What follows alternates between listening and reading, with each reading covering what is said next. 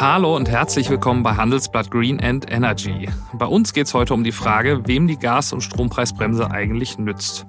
Mein Name ist Kevin Knitterscheid und ich begrüße Sie aus unserem Podcast-Studio in Düsseldorf.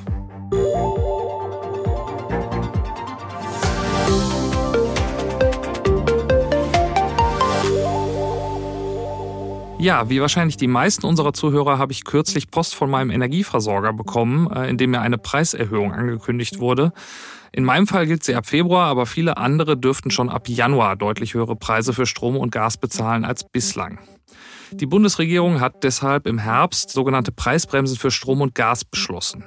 Die Idee dahinter, bis zu einem gewissen Verbrauch übernimmt der Staat die Energiekosten seiner Bürger und Unternehmen, wenn diese eine bestimmte Grenze überschreiten.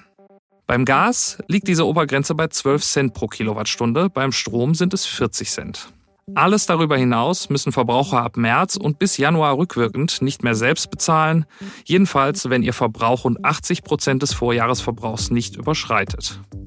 Was im ersten Moment klingt wie eine gute Idee, um die Belastungen durch den Ukraine-Krieg für die Bürger abzufedern, das ruft auch Kritik hervor nämlich bei Unternehmen, die wegen der strengen Regeln fürchten müssen, bei der staatlichen Unterstützung mehr oder weniger leer auszugehen.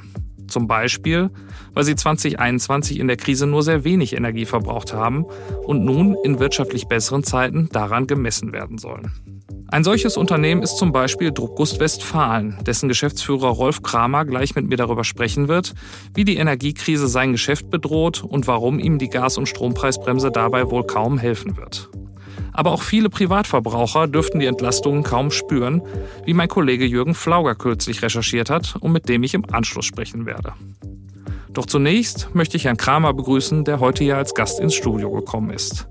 Herr Kramer, schön Sie zu sehen. Guten Tag, Herr Knitterscheid. Danke. Ja, Herr Kramer, Ihr Unternehmen gehört ja zu einer Branche, die im Moment äh, sehr unter den gestiegenen Energiepreisen leidet. Erklären Sie uns doch einmal kurz, was Sie genau produzieren. Die Firma Druckus Westfalen stellt Aluminium-Druckusteile her. Das sind Teile, die gehen überwiegend in den Automobilbau, was bei uns bedeutet, dass wir sehr viel Teile für die Elektrofahrzeuge produzieren. Dazu gehören Steuergehäuse für die Batterien, für die Motoren, dann auch Gehäuse für Fahrerassistenzsysteme, die dann aber auch in konventionelle Fahrzeuge reingehen oder zum Beispiel Kühlkörper für LED-Beleuchtung. Das sind so Standardteile, die wir produzieren. Also grundsätzlich Produkte, die man ja auch äh, für die Energie- und Mobilitätswende äh, brauchen wird. Ja, wir sehen uns da wirklich als äh, Bestandteil dieser Mobilitätswende oder überhaupt auch der Energiewende. Wir produzieren auch Teile, die in Windkraftwerke reingehen. Dort braucht man für die Hydraulik äh, Pumpen und Pumpengehäuse, die bei uns im Hause hergestellt werden. Mhm. Jetzt äh, haben wir ja seit dem Ausbruch des Kriegs in der Ukraine eine Energiekrise in Europa, die sich vor allen Dingen durch extrem gestiegene Gaspreise und in der Folge dann auch extrem gestiegene Strompreise äußert.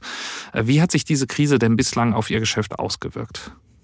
Bis jetzt hatten wir noch relatives Glück, da wir unsere Stromkontingente und Gaskontingente für 2022 bereits in 2021 eingekauft hatten.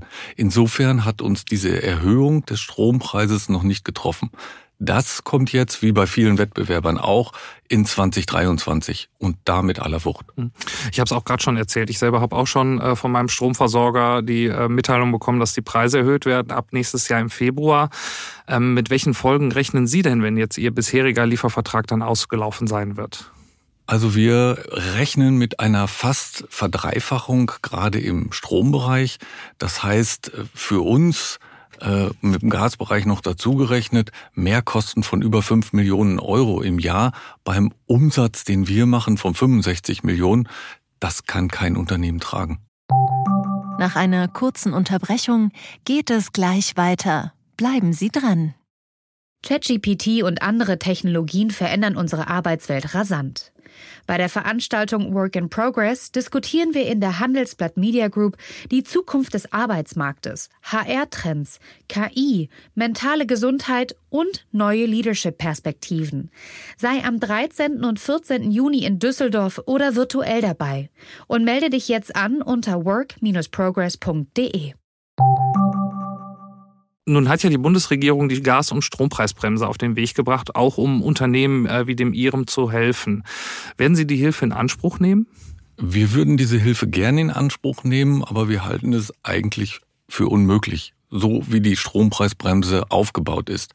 Dieser sogenannte Doppelwumms sah ja ursprünglich mal einen Strompreisdeckel vor, der 70 Prozent des historischen Verbrauches von 2021 sein sollte, keine mengenmäßige Beschränkung von Stromkontingenten und auch ohne Antragsverfahren. Mhm. Was da rausgekommen ist, darf ich mal schlichtweg als Katastrophe bezeichnen. Mhm. Ähm, dazu kam, dass der Krisenrahmen der EU noch dazugekommen ist zu den Plänen äh, der Bundesregierung.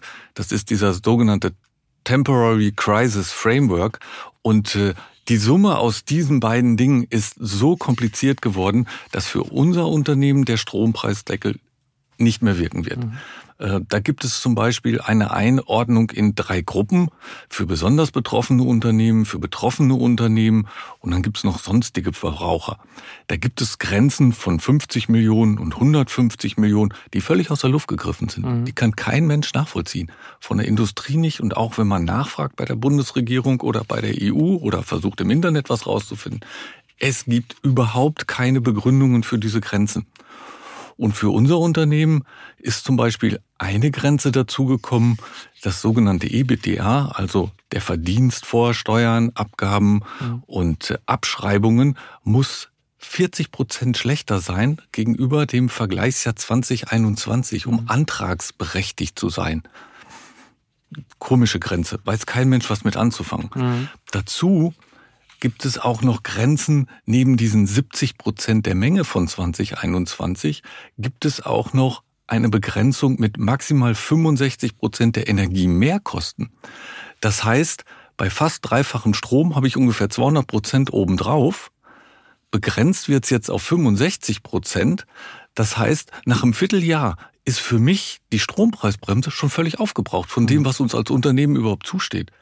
Dazu kommt dann auch noch, dass wir eine Arbeitsplatzgarantie geben müssen, äh, die wir auch gerne geben wollen. Da haben wir im Grunde genommen eigentlich gar kein Problem mit. Wir suchen Arbeitskräfte. Aber wer weiß das vorher? Das heißt, wir müssen unsere Vollzeitäquivalente vom 01.01.22 bis zum 30.04.2025 bei mindestens 90 Prozent halten. Mhm. Tue ich ja gern als Unternehmen. Aber das bedeutet, ich weiß ja heute noch gar nicht, was 2025 ist, in welche Rezession wir kommen. Das heißt, selbst wenn wir von dieser äh, Strompreishilfe etwas bekommen, müssen wir es zurückstellen in der Bilanz und können es frühestens nach dem 30.04.2025 benutzen. Ich weiß nicht, wer sich so einen Quatsch ausdenkt. Nun gibt's ja immer irgendwelche Regeln äh, dafür, wenn, wenn staatliche Hilfen gezahlt werden wollen. In Ihrem Fall, wenn ich Sie richtig verstanden habe, geht's ja vor allen Dingen auch um diese, diese äh, Gewinnvorgabe, dass, dass der Gewinn äh, im kommenden Jahr nicht über dem des vergangenen Jahres liegen darf oder bestimmt nur äh zu gewissen Anteilen. Ähm, da würde man als Laie natürlich erstmal sagen, wenn ein Unternehmen gesund genug ist, seinen Gewinn zu steigern, dann ist es doch auf staatliche Hilfen nicht angewiesen. Da ist aber die Problematik in dem Bezugsjahr 2021. In 2021 waren wir betroffen von der Corona-Krise und von der Lieferkettenproblematik. Das heißt, wir haben Kurzarbeit gemacht in dem Jahr. Das heißt, unsere Leistungen und unser Ergebnis waren negativ. Wir haben einen Verlust gefahren.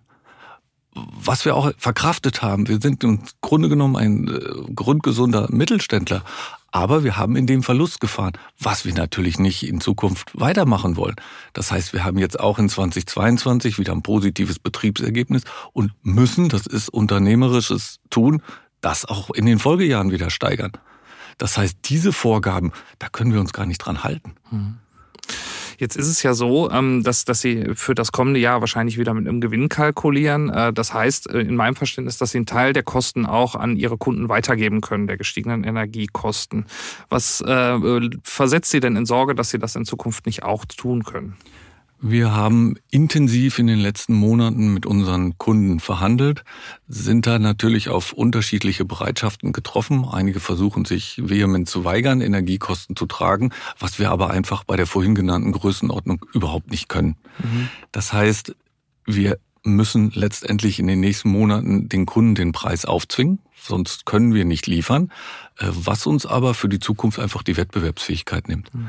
Ich habe jetzt keine Sorgen vor 2023. Meine Sorge geht schon ins Jahr 2024, weil bis dahin hat dann unser Kunde Zeit, sich nach Alternativen umzuschauen.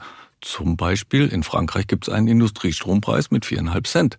Oder auch Spanien hat eine andere Regelung gefunden, um die Industrieunternehmen mit günstigem Strom zu versorgen.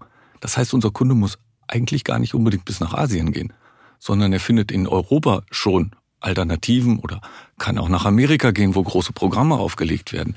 Und das ist das, was uns Sorge macht und äh, letztendlich auch ja an die Öffentlichkeit treibt, einfach zu sagen, hallo, hier wird deindustrialisiert, weil wir einfach benachteiligt werden. Mhm.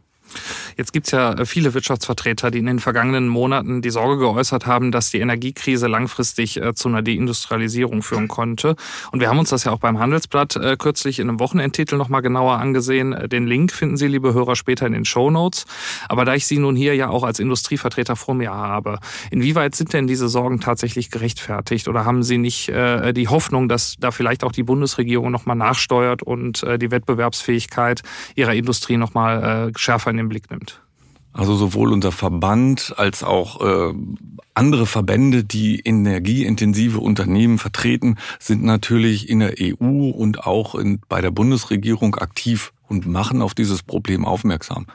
Das Echo ist aktuell noch relativ gering, aber ich hoffe, dass man doch noch an die Menschen herankommt und ihnen klar macht, was man hier macht, weil von einer Deindustrialisierung haben wir alle nichts. Mhm. Und äh, ich sag mal, wir sehen uns als Bestandteil ähm, dieses Wandels hin zur CO2-Neutralität.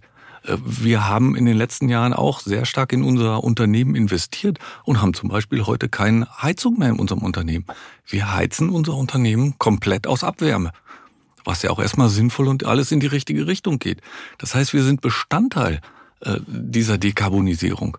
Dann lass uns doch bitte auch mitmachen und uns nicht in irgendwelche Nachteile bringen. Ist es denn aus Ihrer Sicht auch denkbar, dass Sie äh, mit Ihrer Produktion dann vielleicht auch in diese Märkte umziehen irgendwann, wenn sich die Situation hier in Deutschland äh, zumindest nicht ändern sollte? Sie haben gerade Frankreich, äh, Spanien als Beispiele genannt, wo es ein bisschen besser läuft. Wäre eine Möglichkeit, aber verstehen Sie mich nicht falsch, wir sind ein deutscher Mittelständler und wollen eigentlich hier bleiben. Wir haben auch eine Verantwortung für unsere über 300 Mitarbeiter und wir möchten hier an diesem Standort bleiben. Wir haben hochqualifizierte Mitarbeiter, Sicher, wir suchen auch noch mehr, aber dafür nach Frankreich zu gehen, halte ich jetzt eigentlich für eine völlige Fehlentwicklung. Mhm. Jetzt ähm, gibt es ja sicherlich auch in der Bundesregierung und in der Politik ganz allgemein äh, Personen, mit denen Sie da mit Ihren Forderungen auf offene Ohren stoßen. Aber vielleicht können Sie es für unsere äh, Zuhörer auch noch mal ein bisschen genauer darstellen. Was könnte denn die deutsche Politik tatsächlich tun, äh, um, um zu verhindern, dass die Industrie hierzulande abwandert? Wir bräuchten übergangsweise einen fairen Energiepreis, der wirklich vergleichbar ist mit unseren Nachbarn oder besser gesagt mit unseren Wettbewerbern. Es kann jetzt doch nicht sein, dass wir 44 Cent für Strom bezahlen für die Kilowattstunde und in Frankreich kostet viereinhalb. Mhm. Und da brauchen wir einfach eine Fairness. Wenn man sich dann irgendwo einigt auf einen Strompreis von 20 Cent und der ist bei allen gleich, sind wir wettbewerbsfähig. Mhm. Aber bei den großen Differenzen sind bei uns die Teile 20 bis 30 Prozent teurer als im benachbarten Ausland, ohne jetzt auch noch nach Asien zu gucken. Mhm. Spielt denn Asien in dem Zusammenhang auch eine Rolle? Weil das ist natürlich die Region, wo die meisten Sorgen immer äh, herkommen, dass die Industrie dorthin abwandern könnte. Weil natürlich die, die ähm, äh, ja beispielsweise Volksrepublik China mit Energiepreisen aufwarten kann. Da können ja wahrscheinlich selbst Frankreich und, und Spanien nicht mithalten. Wir beliefern natürlich internationale Player, die auch in diesen Ländern beziehen. Aber ich glaube nicht, dass die sich zu 100 Prozent abhängig machen wollen von diesen Märkten und alles in Asien produzieren. Da denke ich, wird eher eine Abwanderung auch noch Richtung USA geschehen die sich ja schon vor 30 Jahren deindustrialisiert haben und heute neidisch auf uns gucken. Ich hoffe, dass wir hier genug Verständnis finden, diesen Weg nicht zu gehen. Hm. Sie haben gerade gesagt, dass Sie natürlich auch in Ihrem Verband äh, Kontakt zu anderen Unternehmern und zur Politik pflegen. Ähm, was, was sind denn aus Ihrer Sicht die Gründe dafür, dass wir uns da so angreifbar machen äh, in der deutschen Industrie? Ich denke, die meisten der Politiker haben dieses Gesetz überhaupt nicht verstanden. Es ist so kompliziert und komplex, dass wir bei Gesprächen festgestellt haben, sowohl mit der Opposition als auch mit der Regierungspartei, dass die Bundestagsabgeordneten die Komplexität dieser Strom- und Gaspreisbremse überhaupt nicht kannten, geschweige die denn verstanden haben. Das sind nur ganz wenige Fachpolitiker im Bundestag, die das verstehen. Und ja, die anderen wissen nicht, worüber sie abstimmen. Sie haben der Bundesregierung auch einen Brief geschrieben äh, als Verband, wenn ich das richtig in Erinnerung habe. Haben Sie da eine Antwort drauf bekommen? Ähm, nur vereinzelt, dass wir aus einigen Ministerium Antworten bekommen haben, aber diese Antworten, muss ich ehrlich sagen, waren wenig hilfreich. Mhm. Wir sollen uns im Grunde genommen selber helfen. Und das fand ich sehr, sehr enttäuschend, muss ich wirklich sagen. Was ist denn der nächste Schritt für Sie, wenn es sich tatsächlich nichts ändert? Ähm, ist denn zu befürchten, dass Sie irgendwann äh, vielleicht auch die Produktion werden einstellen müssen, einfach weil die, die Kosten sich nicht mehr auffangen lassen? Letztendlich entscheiden das unsere Kunden, aber da kann es hinkommen. Ich meine, das werden die nächsten zwei Jahre zeigen. Wenn wir auf diesem hohen Strom- und Gaspreisniveau bleiben sollten, dann werden unsere Kunden das ganz von alleine entscheiden und in anderen Märkten einkaufen. Und äh, das heißt für uns dann unter Umständen, das Unternehmen zu verlagern oder eben zu schließen. Mhm. Das wäre jetzt der Worst Case. Äh, was hoffentlich ein bisschen dagegen arbeiten wird, ist, dass die Energiepreise, denke ich, bis 2024 vielleicht schon von alleine über den Markt auch wieder etwas runtergehen. Ja, die Hoffnung hat ja der äh, äh, Vizekanzler Robert Habeck äh, kürzlich gegeben, als er gesagt hat, dass er damit rechnet, dass Ende 2023 die Preise wieder sinken können. Macht Ihnen das Hoffnung? Nicht wirklich nur darauf zu gucken und auf den Markt zu gucken, in diesem Fall, da in anderen Ländern reguliert wird und so stark der Strompreis gedrückt wird, sind wir eigentlich stark benachteiligt. Und äh, insofern macht mir das im Moment keine Hoffnung, nein. Ich werde jetzt gleich mit meinem Kollegen Jürgen Flauger noch darüber sprechen, ob die Gas- und Strompreisbremse denn wenigstens dem äh, Privatverbraucher helfen wird. Äh, Sie sind ja nicht nur Geschäftsführer, sondern auch ein Privatmann mit einer eigenen Strom- und Gasrechnung. Äh, haben Sie sich schon damit auseinandergesetzt, inwieweit Sie an der Stelle vielleicht mit staatlicher Hilfe rechnen können? Ja, ich sag mal, im Privatbereich ist es ja einfacher, konstruiert das Ganze. Es funktioniert über den äh, Belieferer oder besser gesagt meinen Lieferanten der Energie. Und insofern denke ich, dass wir da schon eine Einsparung sehen werden. Und da wird es auch im gewissen Grade funktionieren. Aber wie gesagt, für Unternehmen mit diesem komplizierten Verfahren und auch was ich noch gar nicht gesagt habe, dazu muss auch noch eine Behörde geschaffen werden, die diese Strom- und Gaspreisbremse für Industrieunternehmen überhaupt erst äh, verarbeiten kann. Es müssen Anträge gestellt werden, es muss geprüft werden. Da werden schon wieder Milliarden versenkt, äh, die man eigentlich vernünftig in eine Hilfe steuern könnte, ohne Bürokratie. Das äh, ist ein Schlusswort, das wahrscheinlich viele Unternehmer mit Ihnen teilen werden. Herr Kramer, ich danke Ihnen für das Gespräch. Vielen Dank, Herr Knitterscheid. Ja, ob Herr Kramer mit dieser Einschätzung wirklich richtig liegt, das wird uns nun Jürgen Flauger, Leiter des Handelsblatt-Ressorts Unternehmen und Märkte, berichten. Er hat nämlich herausgefunden, dass die Strom- und Gaspreisbremse zwar viele Verbraucher vor Preisexzessen schützen wird, aber dass dennoch viele von ihnen für 2023 mit einer deutlich höheren Strom- und Gasrechnung rechnen müssen als bisher. Warum? Das wird er uns nun selbst erklären. Hallo Jürgen. Hallo Kevin. Ja, wir haben eben schon äh, von Rolf Kramer von Druckkost Westfalen gehört, äh, dass die Entlastung durch die Gaspreisbremse und auch die Strompreisbremse äh, wegen der strengen Bedingungen nur bei einem Teil der Unternehmen tatsächlich ankommen wird. Ist es denn bei den Verbrauchern ähnlich? Ja, leider. Die Preisbremsen bei Strom und Gas, die definieren ja so jeweils Höchstpreise, die die Kunden selbst tragen müssen. Und äh, viele Verbraucher haben in den vergangenen eineinhalb Jahren richtig kräftige Preissprünge erlebt. Die Preise liegen aber trotzdem oft nur knapp über diesen definierten Höchstgrenzen. Hm. Du hast dir ja eine äh, exklusive Auswertung von Verivox angeschaut. Das ist ein Vergleichsportal. Ähm, wie sieht denn so die Rechnung für einen typischen Haushalt aus, wenn wir mal die Strompreisbremse uns anschauen? Ja, nach der Auswertung, die mir vorliegt, ähm, wird der Strompreis im Januar so im Schnitt bei 41 Cent je Kilowattstunde liegen. Die Preisbremse liegt bei 40 Cent. Da kann man sich ausrechnen, dass die Ersparnis nicht so wahnsinnig groß ist. Ein durchschnittlicher Haushalt, da kalkuliert man so mit 4000 Kilowattstunden, das ist eine kleine Familie, müsste ohne Bremse ab Januar mit einer Jahresrechnung von 1.821 Euro rechnen. Das sind, verglichen mit September 2021, da hat so diese ganze Entwicklung ähm, angefangen, fast 600 Euro mehr. Und die Bremse nimmt davon nur 56 Euro weg. Hm. Wen hilft sie denn man tatsächlich, äh, wenn die Einsparung für die allermeisten ja doch nur so marginal ist? ja, allen, die besonders krasse Preissprünge erleben. Ähm, diese 41,7 Cent, von denen ich gerade gesprochen habe, ist ein Durchschnittspreis. Ähm, es gibt aber schon einzelne Stromversorger, die haben ihre Preise teilweise bis auf 70 Cent je Kilowattstunde angehoben. Und wenn dann der Staat 30 Cent davon übernimmt, ist das schon eine ordentliche Ersparnis. Und bei Gas äh, liegt der Durchschnittspreis so bei 17,6 Cent. Der ist schon an sich deutlich über diesem, dieser Höchstgrenze durch die Preisbremse von 12 Cent. Äh, und auch da gibt es ähm, Versorger, die teilweise echt äh, deutlich mehr äh, Preise verlangen, höhere Preise verlangen.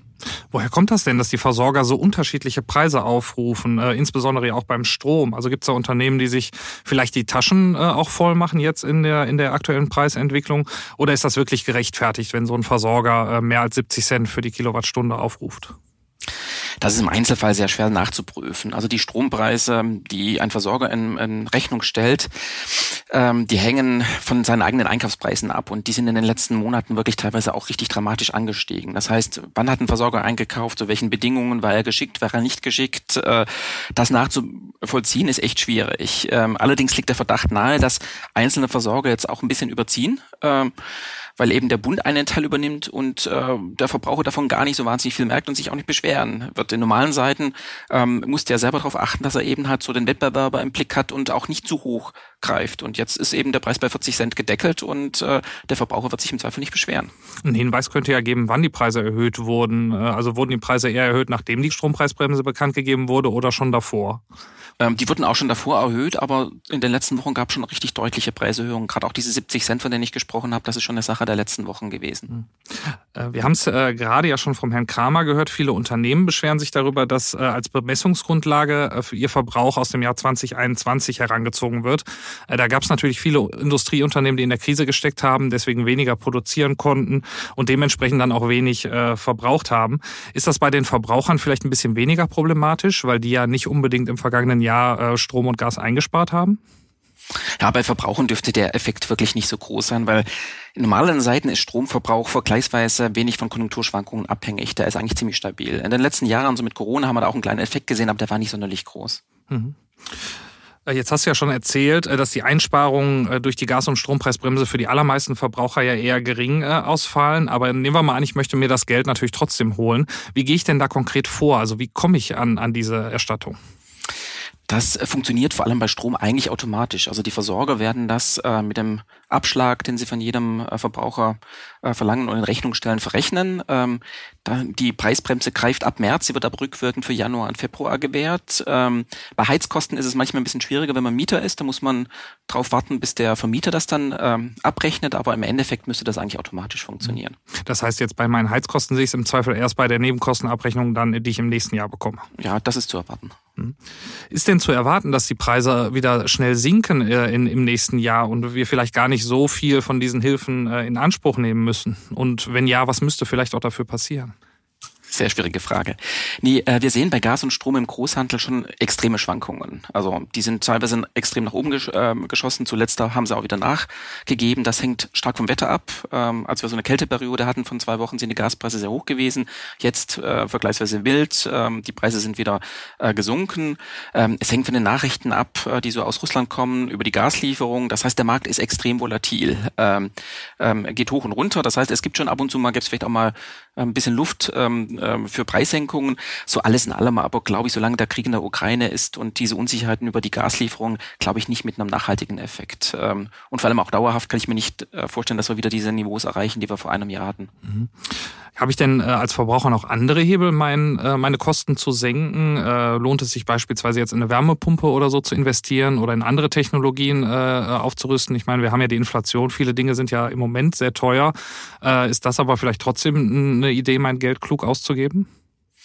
Ähm, ausgeben ist die eine Sache. Am sinnvollsten ist natürlich erstmal Energie zu sparen. Ich habe vorhin gesagt, dass der Effekt in den letzten Jahren nicht so hoch war und äh, wir müssen, wenn wir ehrlich sind, äh, als die Preise noch vergleichsweise moderat waren, haben wir uns mit Energiesparen vielleicht hin und wieder mal beschäftigt, aber jetzt auch nicht extrem. Aber muss sich bewusst sein, ich meine, jede Minute, die man kürzer duscht, äh, jedes Grad, wo man geringer heizt, äh, wo man die Heizung ein bisschen drosselt, das spart richtig Geld. Ähm, und natürlich, wenn man Hausbesitzer ist, lohnen sich auch, äh, können sich auch Investitionen lohnen, in zum Beispiel eine Dämmung des Hauses oder in eine Photovoltaikanlage. Gibt es denn irgendwas, was du gemacht hast? Ja, ich habe ähm, allerdings auch schon vor einem Jahr, aber da stiegen die Preise schon so ein bisschen, aber da war von Ukraine-Krieg noch nicht zu sehen. Wir haben eine Wärmepumpe angebaut und eine Photovoltaikanlage ähm, äh, installiert. Und davon profitierst du jetzt? Ja, also das macht schon Spaß äh, zu sehen, wenn man den eigenen Strom verbraucht und der natürlich dann kostenlos ist. Das ist doch mal ein guter Vorsatz fürs neue Jahr. Jürgen, ich danke dir fürs Gespräch. Tschüss. Und das war es auch schon wieder mit Handelsblatt Green and Energy. Wenn Sie noch Fragen, Themenideen oder Anmerkungen haben, schreiben Sie uns doch gern eine Mail an green@handelsblatt.com. Den Link zum Artikel über die Deindustrialisierung finden Sie in den Show Notes. Und wenn Ihnen die Folge gefallen hat, freuen wir uns wie immer über eine gute Bewertung in Ihrer Podcast-App. Bis zum nächsten Mal.